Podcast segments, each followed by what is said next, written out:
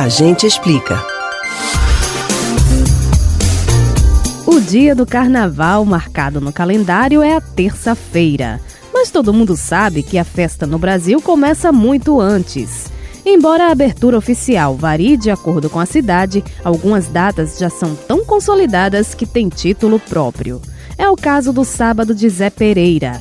Mas afinal, quem é esse Zé que virou dono do sábado de folia? A gente explica.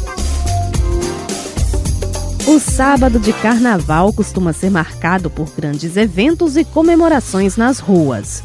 Em alguns lugares do Brasil é quando começa a folia propriamente dita.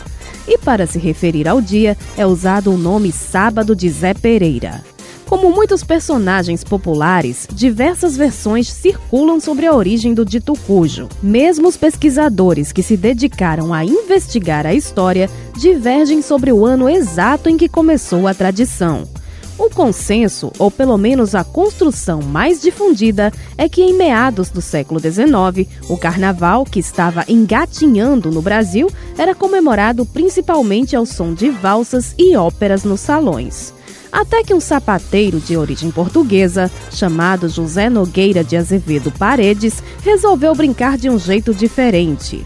Conta-se que ele reuniu alguns amigos e saiu pelas ruas do Rio de Janeiro tocando bombo bem alto. O barulho que faziam ao passar era tanto que chamava a atenção dos moradores que saíam de casa para olhar. A animação fez sucesso e passou a se repetir nos anos seguintes, inspirando movimentos semelhantes pelo país. Há quem diga que veio daí o início dos blocos de rua. Sobre o dia em que o artesão teria feito a brincadeira, também existem divergências. Alguns pesquisadores acreditam que foi na segunda-feira e outros defendem que foi no sábado mesmo, como a data que ficou consolidada. Mas se você não reparou até agora, tem outro mistério nisso tudo.